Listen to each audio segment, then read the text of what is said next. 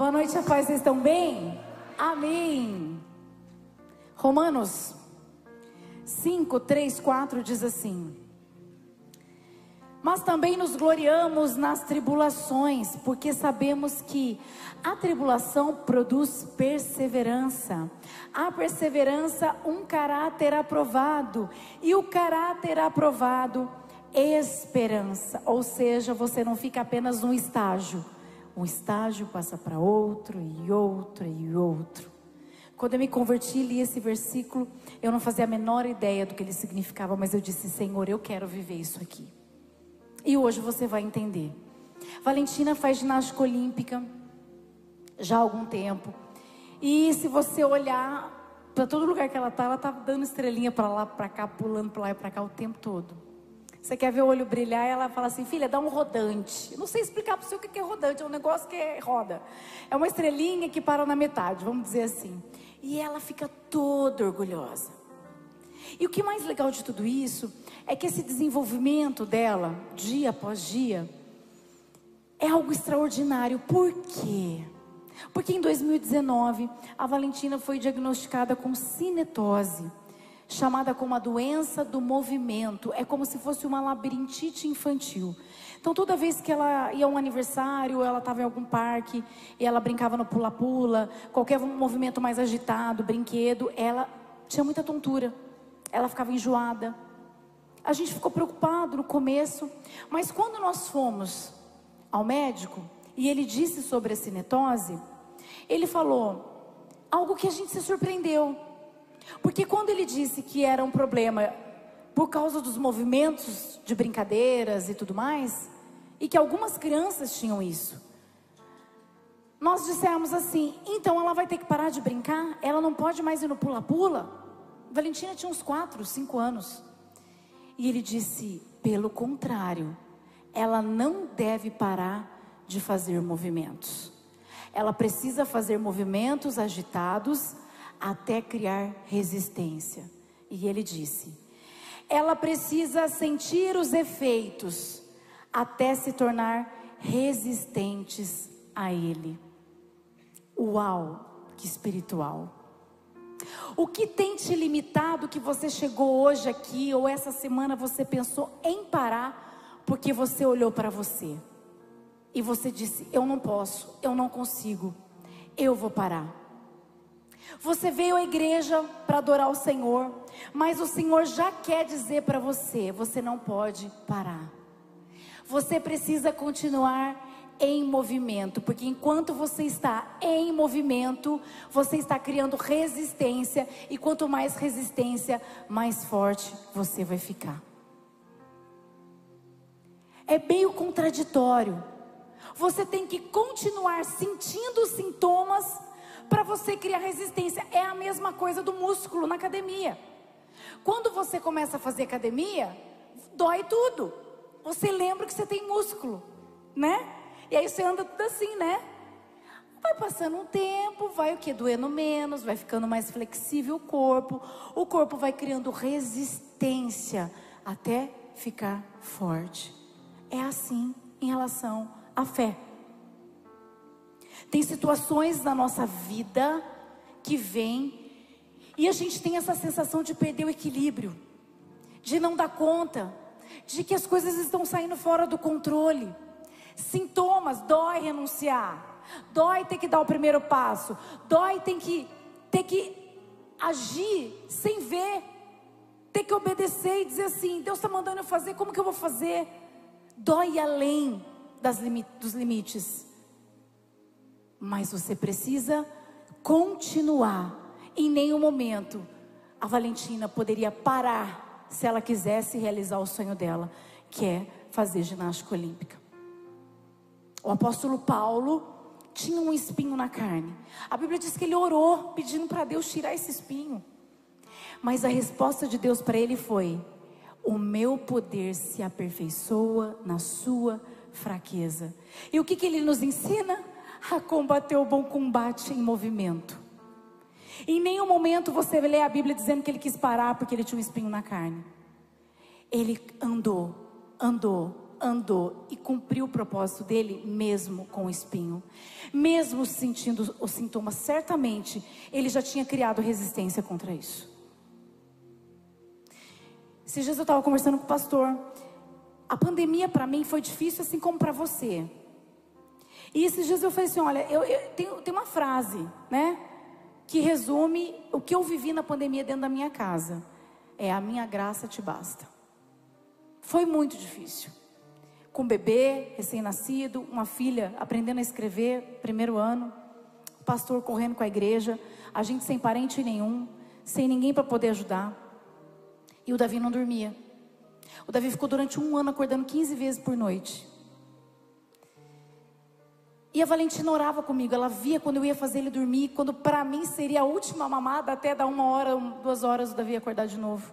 E ela orava e ela dizia: Deus, por favor, faz o Davi dormir só hoje. A mamãe está muito cansada. E no outro dia ela vinha correndo para ver se o Davi tinha dormido.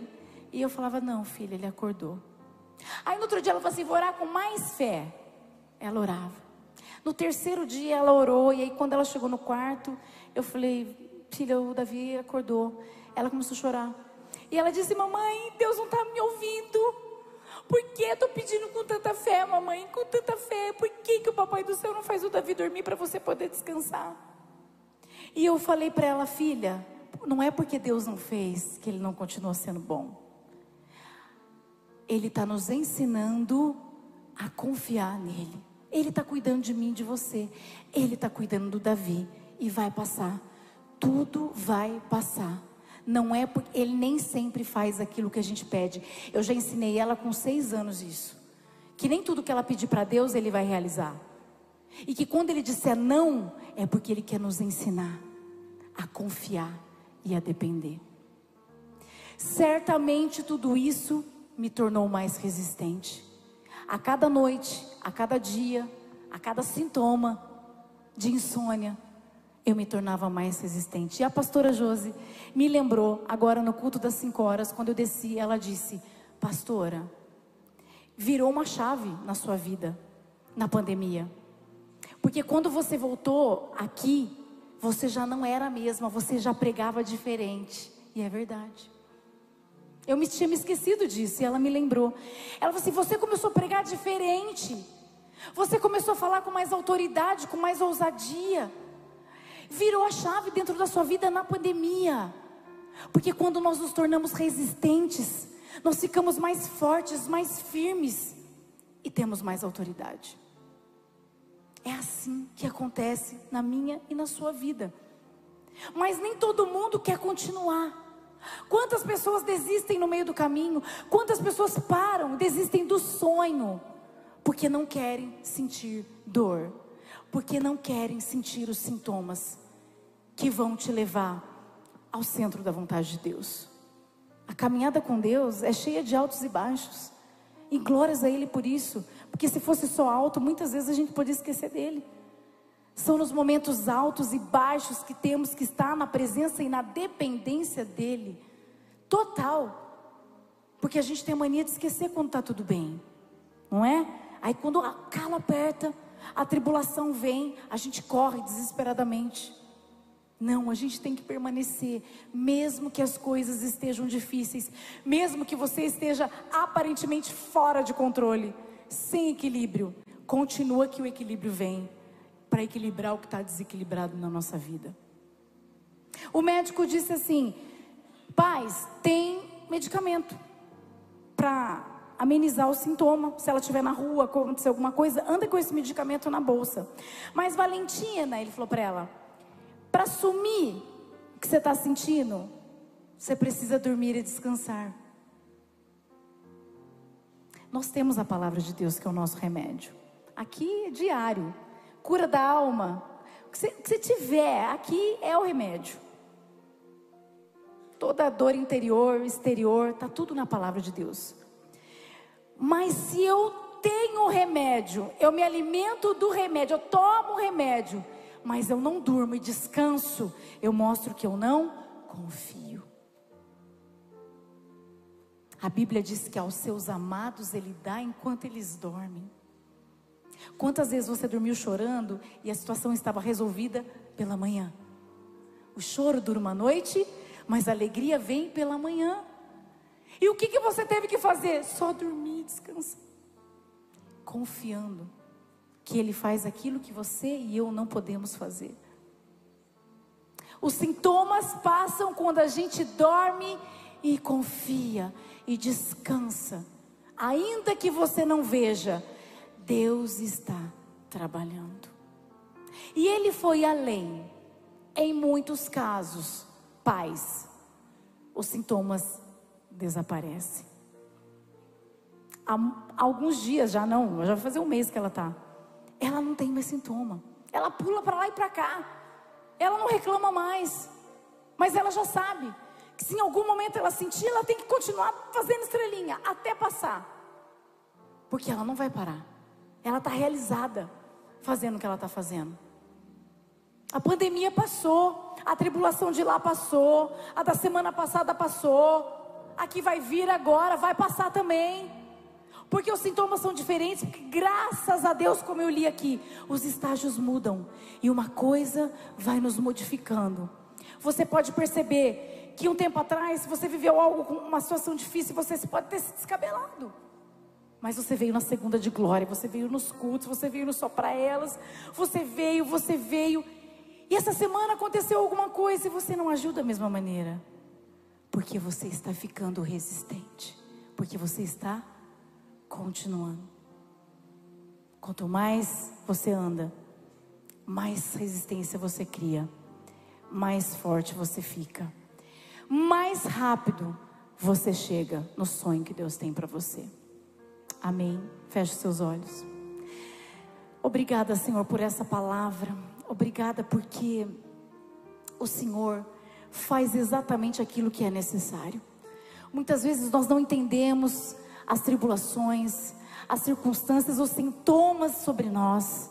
Muitas vezes não, pedi, não entendemos o teu pedido para nós.